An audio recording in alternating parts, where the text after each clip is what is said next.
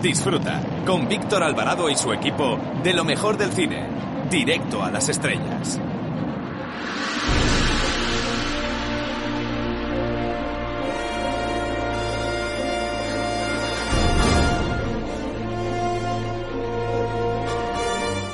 Hola, buenas tardes. Soy Manuel Arias desde el Festival de Málaga. Quiero mandar un fuerte saludo y desear mucha suerte a Directo a las Estrellas. Ahí estaremos.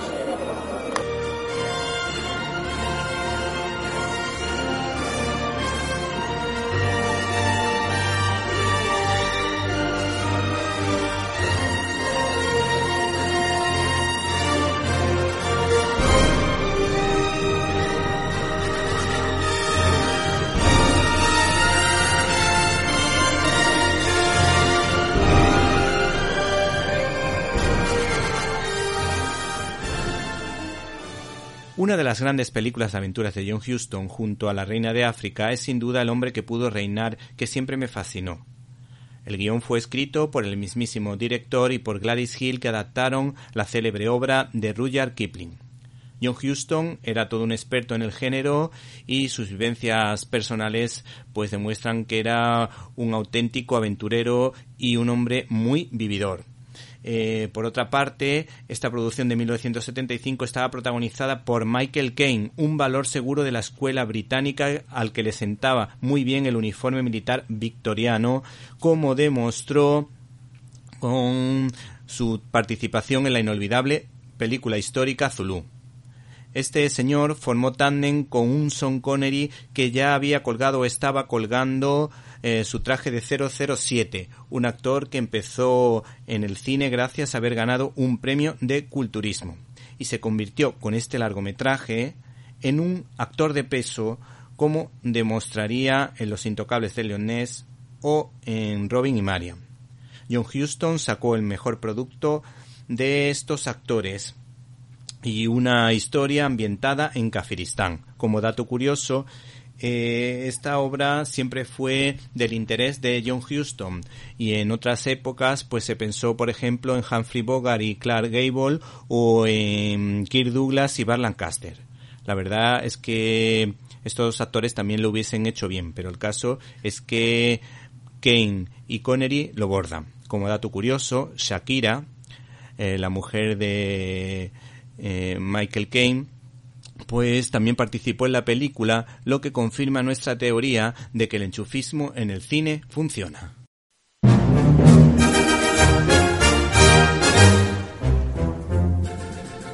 Bienvenidos a una nueva edición de Directo a las Estrellas, tu programa de cine, y en una semana marcada por la utilización de Marruecos de personas desarmadas como escudos humanos, los más débiles y desfavorecidos de su país, nosotros dejamos la política a un lado para hacerles pasar un rato entretenido, hablándoles de películas de Disney, recomendando películas de acción western y todo lo que se nos ocurra. Además, por supuesto, de historias de aventuras para entretener a grandes y pequeños. Hay que decir que en Críticas en un Minuto hemos preparado un especial sobre First Cow, una película del oeste que nos ha gustado muchísimo. Tendremos, por supuesto, nuestras secciones habituales como la de Irene de Alba, la de Pello Sánchez y, por supuesto, la de Antonio Peláez, más Peláez que nunca. Para comentarios, dudas y sugerencias puedes escribirnos a la dirección que ya sabes, info arroba. Repito, info arroba. Y si no puedes escucharnos en directo y quieres hacerlo en diferido, puedes hacerlo a través de nuestro canal de iVox Cine Libertad, donde puedes encontrar todos los contenidos relacionados con este programa y otras cosillas que quizá te puedan interesar y así de esa manera pues ayudas al mantenimiento de este programa. Así que no te olvides del canal de iVox Cine y Libertad. Comenzamos.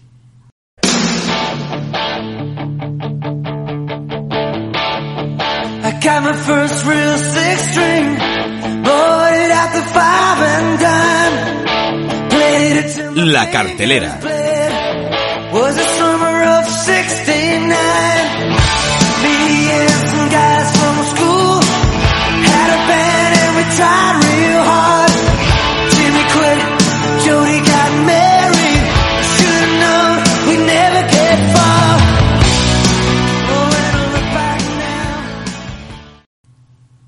la película con mejor pinta de esta semana es sin duda un thriller que se titula Uno de nosotros. Está protagonizada por dos veteranos super cinco estrellas como Diane Lane y Kevin Costner, un Kevin Costner que nos encanta, que tuvo una época gloriosa en la época precisamente de Bailando con Lobos y en Los Intocables del Leonés, eh, luego cayó en picado con alguna serie de producciones y en los últimos años concretamente en los últimos 10 años, está haciendo una serie de películas en las que encaja a la perfección. Haciendo de padre de Superman, por ejemplo, eh, hablándonos de política en el último voto, una película fabulosa que recuerda al universo de Frank Capra y un actor que lo hizo también muy bien en Company Men, haciendo de veterano que ha pasado por mil batallas y donde lo bordaba. El caso es que en esta ocasión nos ofrece un thriller dirigido por Thomas Bezucha, que cuenta la historia de un sheriff.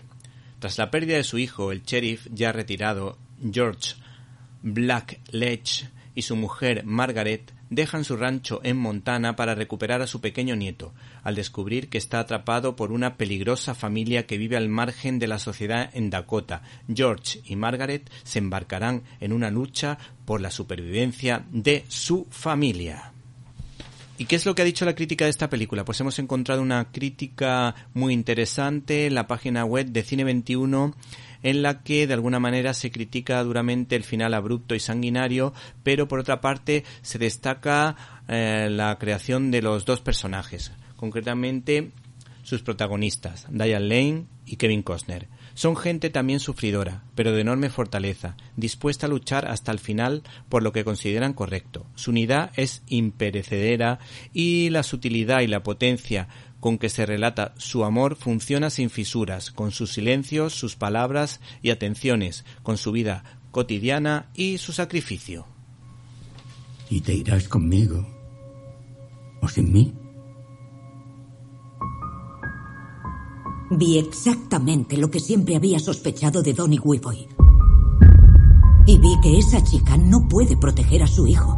Margaret Jimmy es su hijo. Y también es tu nieto. Estamos buscando a Donnie Weaver. Se casó con la viuda de nuestro hijo. Se ha llevado a nuestro nieto. Digan por ahí que buscan a los Weaver. Ellos les encontrarán. Nos apetecía ver a Jimmy como nos pillaba de paso. Ah, les pillaba de paso. Tengan cuidado. ¿Dónde estamos?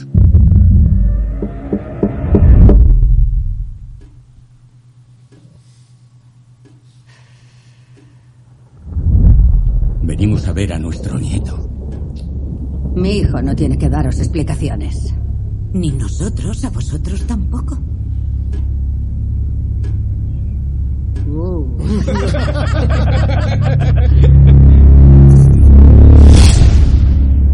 Venid con nosotros. No, me mataría.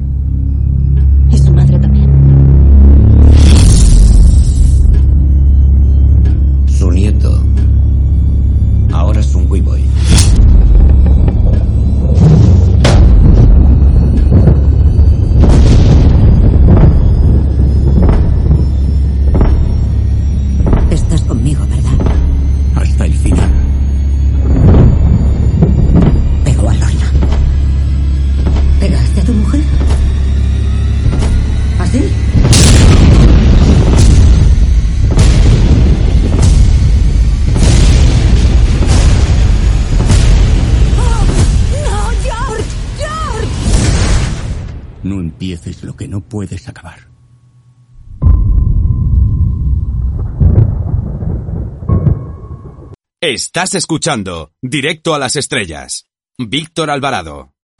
Hay que ver cómo han cambiado los tiempos en Disney, desde muchos puntos de vista, como todos ustedes ya saben. Acuérdense que en sus primeros años sus protagonistas eran princesas y eran rescatadas por lo general por príncipes.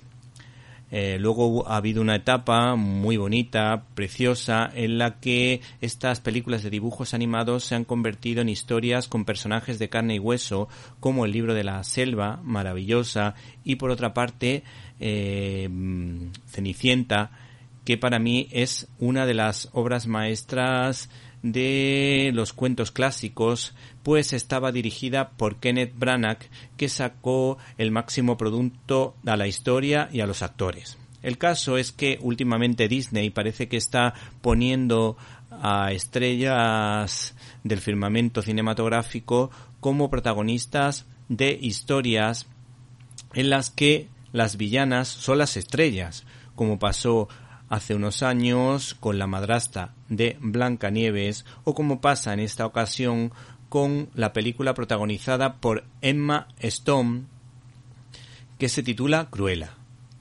El reparto es de campanillas y suenan los nombres también de Emma Thompson y Mark Strong.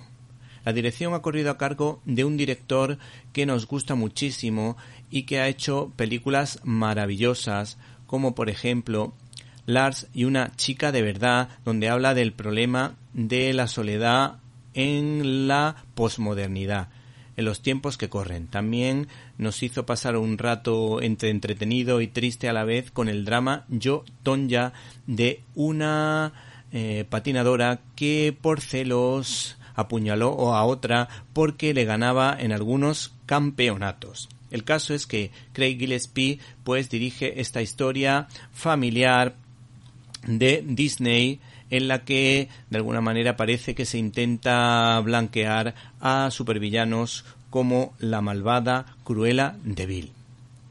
Y por si te animas a ver esta película, pues te contamos de qué va esta historia.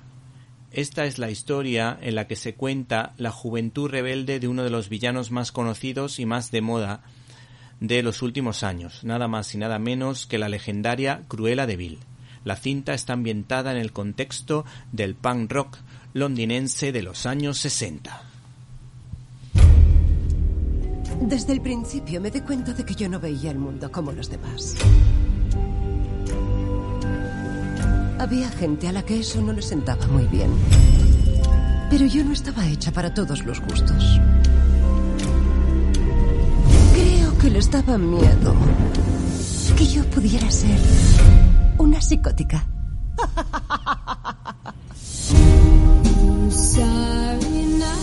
Pero cada nuevo día nos brinda una nueva oportunidad. Y yo estaba dispuesta a hacerme notar.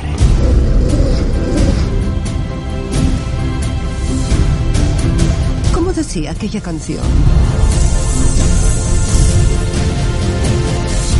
Soy mujer, oídme rugir.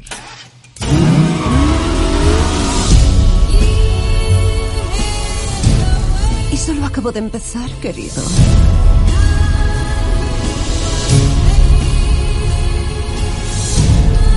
Es así.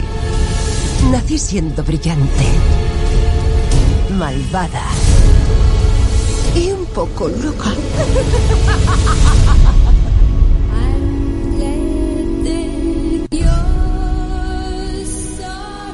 Soy cruela.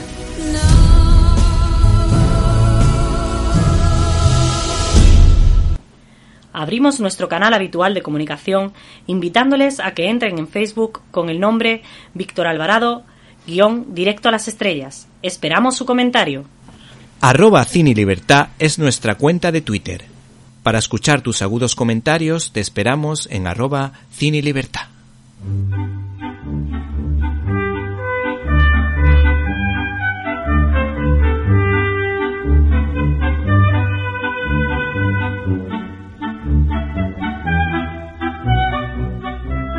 Estás escuchando Directo a las Estrellas. Víctor Alvarado.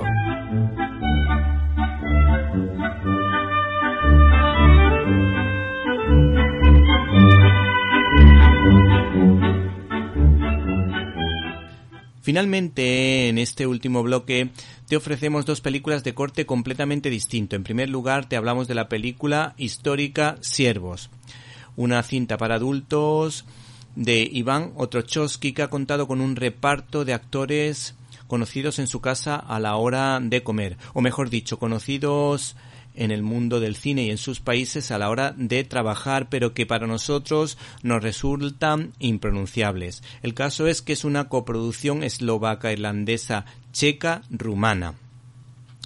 Y es que Siervos pues nos cuenta cómo actuaban eh, los comunistas en muchos países del telón de acero controlando a las personas en la página web de Cine 21 nos explican realmente bien de qué va esta historia y cuáles son las claves. Los jóvenes Michal y Yurat ingresan con ilusión en el seminario para estudiar teología y prepararse para el sacerdocio, pero ello ocurre en Checoslovaquia en 1980, bajo la tiranía del comunismo, que pretende controlar a la Iglesia con un sistema de delaciones orquestado por la policía ante cualquier actividad que pueda considerarse desafecta al régimen y la utilización de la organización católica títere Pacem in Terris, que está controlada por el gobierno. Así se consideran subversivas, por ejemplo, la fidelidad a Roma y la circulación de encíclicas del Papa. Las presiones para lograr el colaboracionismo entre los superiores del seminario e incluso entre los propios estudiantes son muy fuertes, incluso buscando la violación del secreto de confesión.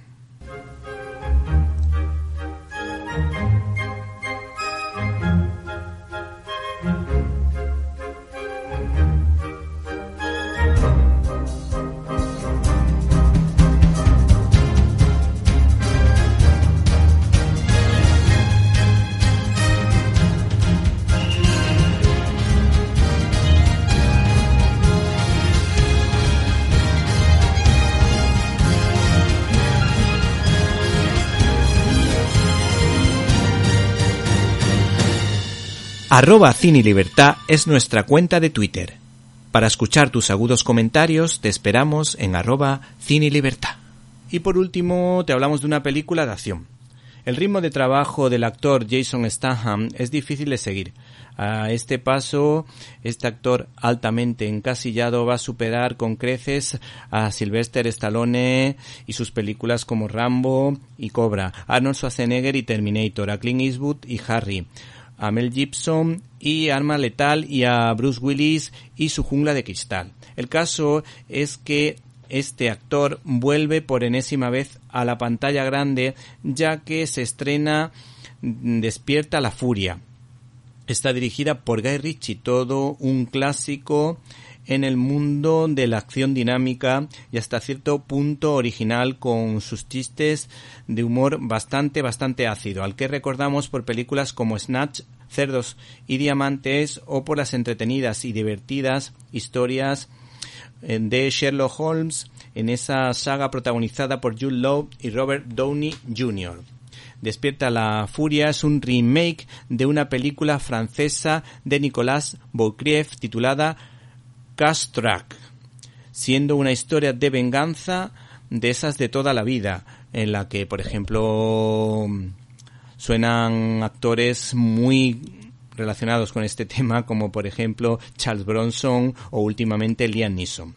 El reparto es coral y suenan los nombres del mítico Andy García y Scott Eastwood, cuyo apellido nos lleva al gran Kling, lo que confirma nuestra teoría nuevamente de que el enchufismo en el cine funciona. Damas y caballeros, tenemos una nueva incorporación. H. Fortico Security trabaja con furgones blindados por todos Los Ángeles. ¿Tú sabes lo peligroso que puede ser este trabajo? Sí, lo sé. No somos los depredadores, sino la presa. ¿Estás listo? Listo. Esta será tu arma provisional. ¿Y qué haremos con una pistola si nos atacan con metralletas? ¿Tienes algún problema? No lo sé. ¿Lo tengo?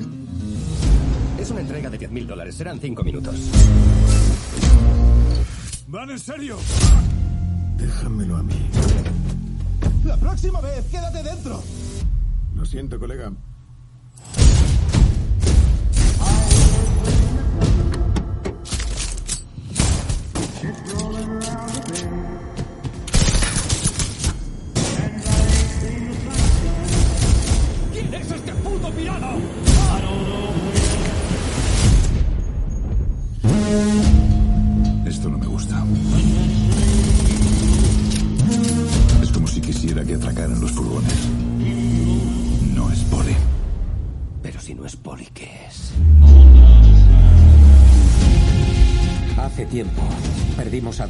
Y a un civil. Hubo una investigación. Y aún no han encontrado al desgraciado que lo hizo. Ha sufrido un accidente. ¿Y mi hijo? No ha sobrevivido. Quiero saber quién mató a mi hijo. Han sacudido el árbol y lo han hecho con fuerza. Lo hemos arrasado todo. Empezaste diciendo que harías cualquier cosa, pero yo solo oigo que crees que ya lo has hecho todo. Creo que va a ser una noche larga. Habrá que hacerlo desde dentro. Puedo hacer en dos semanas lo que os gustaría hacer en 20 años.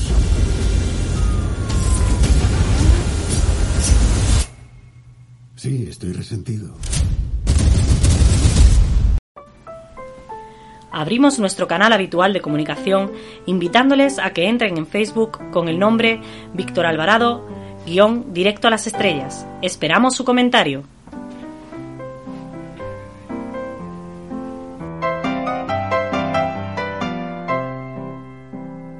Críticas en un minuto. Estás escuchando Directo a las Estrellas. Víctor Alvarado.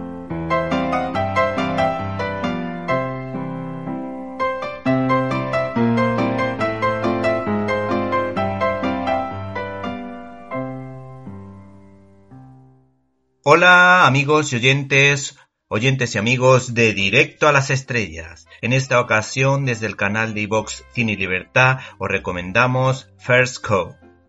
Los padres del género literario de las novelas del western, en primer lugar, son Mark Twain, que nos hizo a todos disfrutar con las aventuras de Tom Sawyer y Huckleberry Finn, y en un segundo plano, en un segundo momento, está Owen Wister, que según un especialista como Alfredo Lara, sentó las bases que definieron el género. First Cow está ambientada en esa época, concretamente en 1820, siendo la adaptación de The Half-Life eh, Media Vida del escritor John Raymond. La encargada de llevar a buen puerto este trabajo ha sido la cineasta Kelly Reichardt, autora de Wendy y Lucy, Mix Cutoff o All Joy, que es una de las estrellas del cine independiente americano junto a Jason Reitman, al que recordamos por Juno, la película provida más taquillera de este género, que nos invita a defender la vida por pequeña que sea y que por supuesto está en contra del aborto. El trabajo de esta cineasta, la citada Richard, es minimalista, muy detallista, intenta que todo se ajuste al periodo histórico que intenta reflejar, aunque con matices como veremos más adelante, y sus referentes han sido, por un lado, Bruegel o Bruegel en la pintura y otros autores de novelas del oeste como Cuentos de la Luna Pálida y la trilogía de Apu.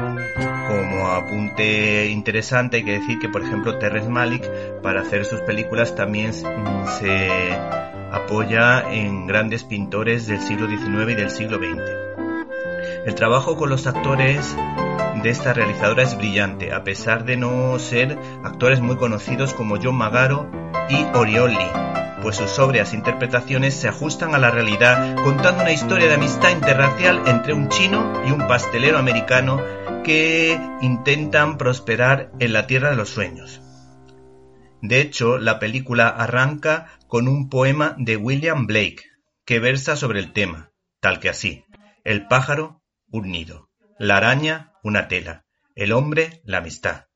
El pero que podemos poner a esta producción de impresionante fotografía es el ritmo lento de algunos momentos, pues se recrea demasiado en algunas escenas que muestran la naturaleza salvaje, la naturaleza en estado puro, que pueden llegar a exasperar. Sin embargo, por otra parte, la cinta hace honor a esa célebre frase de un amigo es un tesoro, pues estos dos pícaros poco a poco se van conociendo y ordeñan una vaca todas las noches robándosela al ricachón de la zona para poder cocinar buñuelos y venderlos en el pueblo.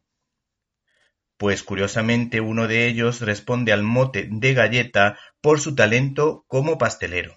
Esta historia tiene la particularidad de brillar con buenos diálogos en el meollo de la historia, pero hay que decir que el arranque y el final son un tanto desagradables. Por último, sería importante resaltar la interpretación de Toby Jones, recordado por su personaje de Truman Capote en Historia de un crimen junto a Sandra Bullock, haciendo en este caso de exquisito señorito british, de señorito británico y bordándolo con una pronunciación excepcional, sobre todo si lo escuchan, lógicamente, en versión original.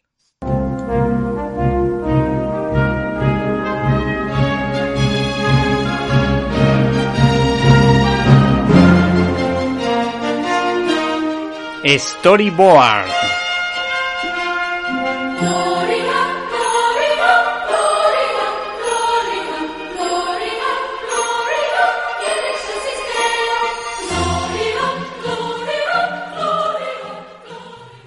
Estoy contigo, te llevo en mi regazo y no puedo dejarte de mirar con ternura. Esta es una de las frases que pueden encontrarse en el libro Dios Padre ilustrado por Pachi Velasco conocido como Fano que es el primer libro del autor en solitario. Este escritor y dibujante fue maestro de religión y posteriormente se sacó su plaza mediante oposición y actualmente es el director del Colegio María de la O en Los Asperones, un colegio marginal de la capital de la Costa del Sol, Málaga, con lo que su compromiso con los más débiles está claramente definido, pues también es catequista de algunos de ellos. Además, a este hombre lo recordamos por un corto muy curioso que se llama Amar en 45 grados. Su talento como comunicador es inigualable porque mientras dibuja reflexiona sobre la figura de Jesús de Nazaret como hacía en los años 80 el dibujante José Ramón Sánchez en el programa infantil del kiosco. Yo he tenido la suerte de verlo en directo y su trabajo no es producto del marketing, sino como consecuencia de una profunda reflexión y de su vivencia personal de la fe. Y aunque pueda parecer que este libro está dedicado a un público infantil, hay que decir que una persona adulta de 18 a 120 años yo creo que puede disfrutar perfectamente porque esta historia te ayuda a ser más feliz. Además que podemos decir que esta obra ofrece varias capas de profundidad como si de una película de Pixar se tratara. Este trabajo consta de cuatro partes bien diferenciadas. La primera y la segunda que hablan de la amistad de Dios con el hombre. La cuarta nos ofrece una explicación del Padre Nuestro y la segunda me la dejo para el final, pues trata de explicar las obras de misericordia corporales, como por ejemplo dar de comer al hambriento, o espirituales, como enseñar al que no sabe, pero aterrizando, porque nombra a personas de carne y hueso que conoce personalmente para demostrar que esa labor es realizada por personas, por cristianos comprometidos que son un ejemplo para los demás. Y de ejemplo a ejemplo y tiro porque me toca, nos encontramos a Teresa, que acompaña a los ancianos del barrio haciendo honor a la frase o a la obra de misericordia que dice consolar al triste. Los dibujos son maravillosamente sencillos pero esclarecedores que nos hablan del amor de Dios, todo contado con la gracia y el humor que caracteriza a este señor eh, que precisamente utiliza metáforas de gran belleza que hacen referencia a Dios, como esta frase que dice Estoy contigo, lo más profundo del océano me encontrarás. Cuando te pueda la presión, yo seré tu oxígeno. Así que no pueden perderse esta joya que sí, de verdad, esta vez sí, es un magnífico regalo para esos niños que están celebrando su primera comunión. Hola, me llamo Inigo Montoya. Tú mataste a mi padre. Prepárate a morir. Estás escuchando el directo a las estrellas con Víctor Alvarado. La mejor manera de homenajear al actor que dio vida a Black Panther, Chadwick Boseman, cuya producción fue nominada a los Oscar, algo que me pareció excesivo a pesar de su buen nivel, es sin duda hablar del cómic que saca Panini a la palestra, titulado ¿Quién es Pantera Negra? Pues bien, este personaje tuvo su primera aparición en 1966 acompañando a los Cuatro Fantásticos de la mano de Jack Kirby y Stanley. En cambio, el cómic del que nos hacemos eco fue publicado en 2005 por el guionista Reginald Hatlin y el gran dibujante John Romita Jr. de los Romita de toda la vida. Este escritor ha sido el guionista de la película de Murphy Boomerang, así como el productor de la película Django desencadenado de Quentin el crack Tarantino. Hay que decir que de alguna manera eh, se nota o al guionista se le ve el plumero para dónde tira, pues en algunos momentos de la historia parece que se hace eco de los Panteras Negras, pero vendiendo muy bien la moto. Aunque creo que a pesar de esa intención no nos deja demasiado bien. Por otra parte, aunque no suele ser habitual en este caso, em, en un cómic de Marvel, deja a la Iglesia Católica en un mal lugar, pues el sacerdote es presentado como un ultracatólico y su heraldo es un caballero cruzado que se posiciona del lado de supervillanos como Rino, radicalmente opuestos en este caso a la cultura africana, cuando precisamente la religión católica se ha volcado con el africano subsahariano, cuya fe animista ha encajado a la perfección con el cristianismo. De hecho, el Hollywood cristiano se encuentra en Nigeria, en la que se producen más de mil películas al año relacionadas con este tema. Lo mejor de esta novela gráfica es que denuncia la explotación y las barbaridades que se están cometiendo en las minas de coltán.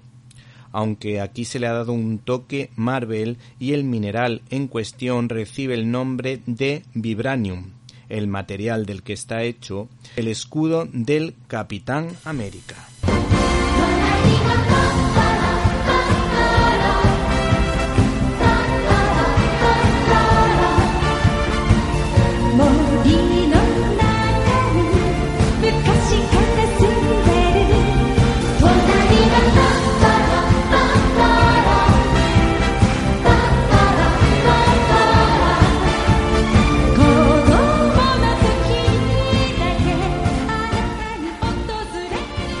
Hoy en nuestra sección de Zapping contamos con la presencia del youtuber Pello Sánchez. No se pierdan su comentario. Señor de los Anillos vuelve a las pantallas. A lo mejor la habéis visto todos, pero volvedla a visitar, porque es una serie hondamente espiritual. Un anillo para gobernarlos a todos. Un anillo para encontrarlos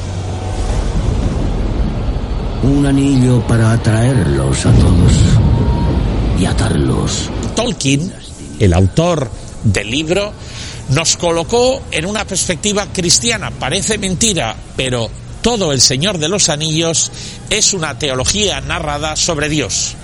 Porque habla de la gracia, la gracia de los pequeños, los pequeños, los hobbits, los enanos, incluso los elfos, que pueden luchar contra el mal, y en esa lucha contra el mal no se quedan solos porque siempre tienen una fuerza que viene de lo alto y que a pesar de ser pequeños los hace grandes. Después tenemos la compañía del anillo, es decir, todos aquellos que están dispuestos a salvar la humanidad, a salvar sus diferencias y a convertirse en una comunidad que es capaz de vencer aquello que se ha convertido en una presencia maléfica, un anillo que quiere gobernarlos a todos y que va a poder ser destruido. Y además un camino, somos seres en camino y toda la historia se va contando como un itinerario de un grupo de personajes, cada uno desde su peculiaridad, que van transformando su vida haciendo un sacrificio que al final logrará vencer porque el sacrificio de amor siempre tiene fuerza. Y por eso os invitamos a esta nueva mirada, ahora que tenemos otra vez en las pantallas las tres películas de la serie, una mirada de fondo espiritual que os permita descubrir lo que a lo mejor todavía no habéis visto, el Señor de los Anillos.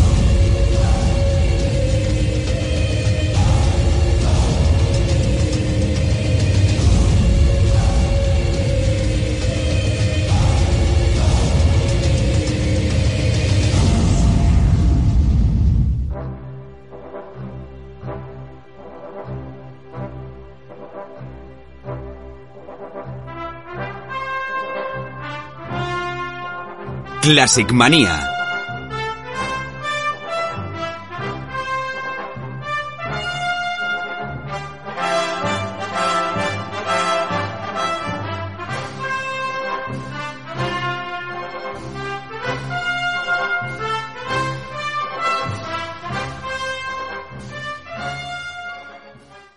Estás escuchando Directo a las Estrellas. Víctor Alvarado. Hola Irene, ¿cómo estás? Hola Víctor, yo muy bien. ¿Y tú qué tal? Yo estoy bien, pero ¿tú qué haces vestida de tartita de fresa? ¿De tartita de fresa? Sí. Yo te veo vestir, yo te veo que te salen corazoncitos de los ojos, pero puede ser porque voy a hablar de Love Story. O sea, un pastelón, lo que haría tartita de fresa y su Pues sí. personaje en la cocina. Sí, un pastelito, sí, sí. Bueno, pues Love Story, eh, en castellano, como todos sabemos, es Historia de Amor, es una película romántica de 1970, escrita por Eric Segal, basada en su propio bestseller y dirigida por Arthur Hiller. Ha sido considerada una de las películas más románticas de todos los tiempos, según el American Film Institute, el número 9 de la lista. Eh, la película fue protagonizada por Ali McGraw y eh, Ryan O'Neill, y en ella tuvieron papeles más breves el veterano Ray Milland y un joven Tommy Lee Jones. Eh, gracias a su apariencia juvenil, McGraw logra interpretar a un personaje que tenía 25 años de edad cuando termina la trama de la película, siendo que en realidad la actriz cumplió 32 años en 1970, eh, año que se produjo la cinta. Luego que hubo una secuela, Pues Love eh, Story fue seguida por una secuela, efectivamente, eh, Oliver's Story, en 1978, protagonizada por O'Neill y Candice Bergen. Eh, dicha película sería años después la base para la serie de televisión surcoreana Love Rain, también conocida en español como Lluvia de Amor, y protagonizada por Jang Kin-sak, no sé si está bien dicho, Sí. y la cantante Yeona, integrante de la banda Girls' Generation. eh, y el argumento, ¿qué es lo que cuenta? Pues eh, Oliver Barrett IV es un gran deportista y estudiante que proviene de una familia acomodada de destacados eh, egresados de la Universidad de Harvard, eh, con grandes problemas de desapego eh, a su padre, eh, motivados por los sentimientos de inferioridad que éste le inspira.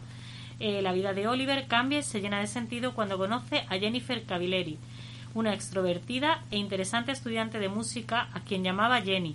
En contra de la voluntad del padre de Oliver, los dos deciden casarse, sin el respaldo financiero de la familia de Oliver. La pareja enfrenta serios problemas económicos y se va a vivir a la planta alta de una casa de la calle Oxford del vecindario de Cambridge, muy cerca de la escuela de leyes.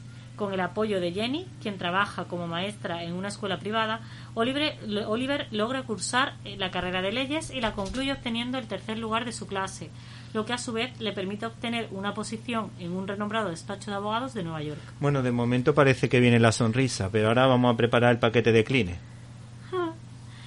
Bueno, al contar con un ingreso y una posición estable, Jenny y Oliver, ambos de 24 años de edad, deciden tener un bebé. Al no lograrlo, consultan a un especialista, quien después de practicarle varias pruebas a Jenny, le informa a Oliver que, su esposa está gravemente enferma y desahuciada. Aunque nunca se revela explícitamente cuál era la enfermedad de Jenny eh, que Jenny padecía, todo indicaba que se trataba de leucemia aguda. Siguiendo las indicaciones del médico, Oliver trata de vivir una vida normal, sin decirle nada a Jenny. Sin embargo, ella se entera al confrontarse con el médico que le atendía. Con los días contados, Jenny se somete a un costoso tratamiento, el cual en poco tiempo Oliver ya no puede costear. Bueno. Desesperado, Oliver le pide ayuda a su padre. Cuando este le pregunta si necesita el dinero por tener a alguna chica en problema, Oliver responde afirmativamente en lugar de contarle a su padre la verdad acerca de la condición de Jenny. Desde su cama del hospital, Jenny hace los preparativos para su funeral con su padre. Después llama a Oliver, le dice que no se culpe por nada y le pide que la abrace antes de morir. Eh, por lo visto, la novela tiene algún significado más o menos interesante, ¿verdad? Pues sí, la novela tiene un doble significado del amor, ya que también trata acerca de la relación entre Oliver y su padre. Cuando el señor Barrett se da cuenta de que Jenny está enferma y que su hijo le pidió ayuda económica para ella, viaja de inmediato a Nueva York, pero cuando llega Jenny ya ha muerto. Y en la puerta del hospital el señor Barrett le pide perdón a su hijo y éste le responde con una frase que Jenny a su vez le había, di- le había dicho durante el problema entre Oliver y ella. Amar significa no tener que decir nunca perdón. ¿Tú estás de acuerdo con esa frase? No. ¿Tú qué opinión darías? ¿Qué dirías? Yo creo que eh, decir lo siento cuando uno se ha equivocado es esencial. Que el otro no lo necesite o lo necesite, no lo sé, pero decirlo hay que decirlo. Bueno, tanto se puso de moda esta frase que han acabado la, la mitad de ellos divorciados en Estados Unidos. Bueno, el caso y fuera de broma es que queremos terminar con una sonrisa y tenemos un par de anécdotas que comentar. Pues el director original fue Larry Pierce, se retiró y fue reemplazado por Anthony Herbie y Herbie se retiró y fue reemplazado por Arthur Hiller. Por otra parte, hay que decir que la película obtuvo siete nominaciones a los Oscar, entre ellas a Mejor Película, Actor, Actriz, Guión Original, Director y Actor Secundario. Eh, que hay que decir que fue para John Marley y por otra parte la banda sonora de Francis Lai, como tú has dicho, pues ganó el Oscar.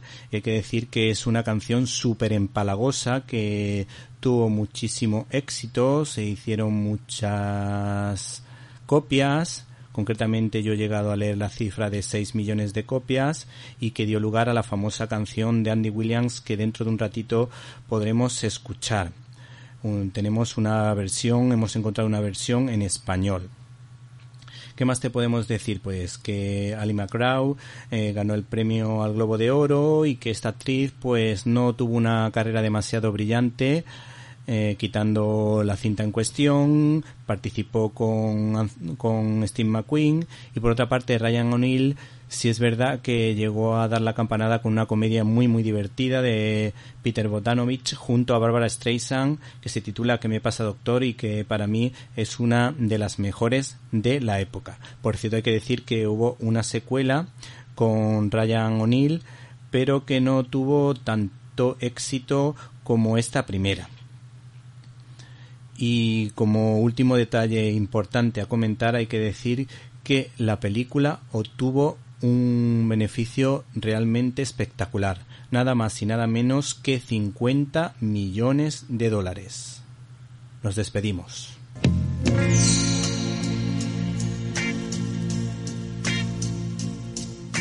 Qué difícil es secar la fuente inagotable del amor.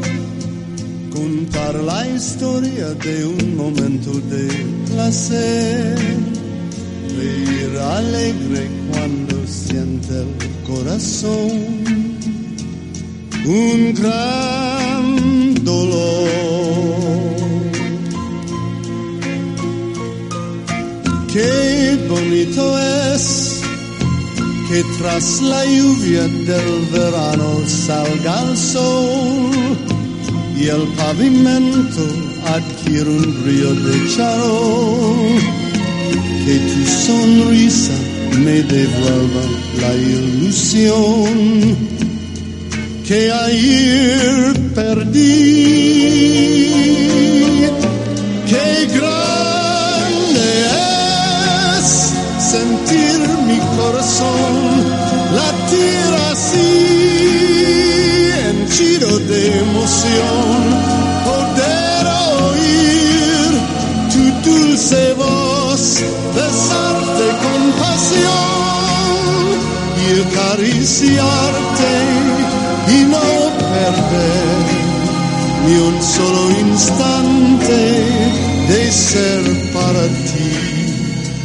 Gran amor. Estás escuchando Directo a las Estrellas. Víctor Alvarado. Ahora si les parece conectamos con el planeta Radiocine para ver qué nos tiene preparado nuestro compañero, nuestra antena de plata, nuestro gran sabio del cine. Hola Antonio Peláez con Z, ¿estás por ahí? Qué fuerte me parece.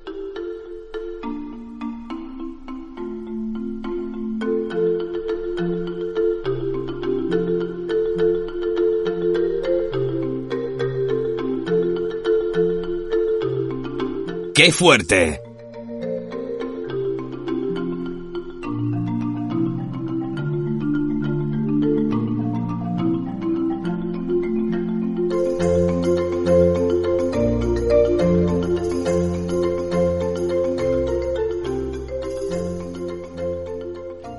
Queridos amigos de Directo a las Estrellas, querido, queridísimo Víctor Alvarado, os habla Antonio Peláez desde el planeta de Radio Cine, un planeta que... Mm, este año, venga, tengo ganas de compartirlo con vosotros. Volvemos, volvemos al Festival de Cannes, parece que sí. Está confirmado, vamos a gozar los dedos, vamos a confiar en la providencia divina que ya nos toca que se vayan acabando ciertas cosas peligrosas como los virus y disfrutemos del cine en la pantalla grande. Pero mientras tanto también lo podemos disfrutar en la pantalla pequeña. Claro que sí, claro que sí. Eh, ¿Os había dicho que eso está hablando Antonio Peláez? Claro que sí. ¿Os había dicho cómo quiero a Víctor Alvarado así apretado, apretado? Claro que también. Pero Víctor, de momento, qué distancia. Tú en Málaga y yo en la galaxia de Radiocine. ¿Por qué? Porque esta galaxia está iluminada. Iluminada por una estrella llamada Amy Adams. Amy Adams, qué maravilla de actriz, a que nos gusta a todos, claro que nos gusta, hombre. Y lo que decía yo de la pantalla pequeña es que tenemos ahora en Netflix una película que se llama La mujer en la ventana. Oye, mira que la película tenía buena pinta, porque además la dirige Adam Wright, que ha tenido sus más y sus menos, es este director que hizo The Darkest Hours, donde eh, Churchill, pues eh, era, bueno, pues un estupendo Gary Oldman, Gary Oldman, que si hubierais escuchado la entrevista que le hizo Scott Feinberg del Hollywood Reporter, oye, yo ahora es que no puedo hacer otra cosa que verle como un padrazo. Bueno, Gary Oldman también sale en eh, esta película de La mujer en la ventana, también sale Julianne Moore, Holly Hunter, eso es una cosa, es un reparto tremendo. la película mm, está a punto, a punto, a punto. En fin, mientras tanto, ¿qué pasa? Que es que, es que tiene seis nominaciones a los Oscars Amy Adams. Menuda carrera que hizo en, en, casi un suspiro. A ver, casi un suspiro. Diréis, claro, Antonio, es que como nació dos años después que tú, ¿no? Mm, te parece que es que eres súper joven. No, vamos a ver. Pero es que Amy Adams hasta los 30, 30 y poquito, pues no pudo trabajar como, como actriz. Nació en Italia, Vincenza. ¿Qué pasa? Que es donde está destinado su padre. Quizá por eso ella tiene pues una conexión especial con el ejército. De hecho, está la anécdota de que, bueno, pues había un militar que volvía de un montón de tiempo de servicio y ella, pues no me preguntéis cómo, cambió con él, debió ser, habló con él o cualquier cosa. Está. Yo no estaba allí, pero le dijo, ay, mira chico, tú necesitas más que yo el asiento de primera clase, vete a primera clase y yo me quedo, nada, ahí en el asiento de turista. Claro, imagínate tú que estás sentado en turistas y te pones al lado de Amy Adams. Dices, pero, pero ¿qué ha pasado? ¿Cómo está Hollywood? En fin, encima, o sea, que además de buena actriz, es que maja. Pero ¿cómo empezó ella? Pues ella empezó, bueno, aparte de que ya con 12 años hizo así como un trabajito que se ganó unas mmm, perras, yo creo que era vendiendo algo junto con su abuela, bueno, como hacen los niños americanos. Con 17 años servía, mmm, estoy traduciendo yo casi como directo del, del, del inglés, servía tablas, y veces serving tables. Oh yeah, Watson. Bueno, que era camarera en pues con una cadena de restaurantes y al cumplir los 18 dice, yo no me veo aquí en esto. Empezó a hacer teatro, lo que llaman dinner theaters americanos, y ahí, pues poco a poco, la empezaron a descubrir eh, hasta que le dijeron, mira chica, vente para, para Los Ángeles, que porque ya estaba en un pueblo. De hecho, su familia son mormones, son siete hermanos. Uno de sus hermanos trabaja en TMZ, que es una de las revistas pues del, de actores y de actrices y de cosas estas del show business eh, ¿no?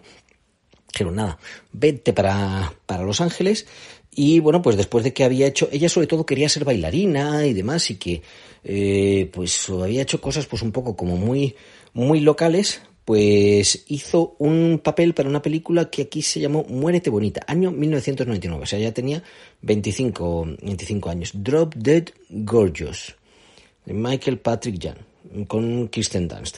Que Kirsten Dunst fue la que le dijo, mira, ¿Kirsten Dunst o Kirstie Ali?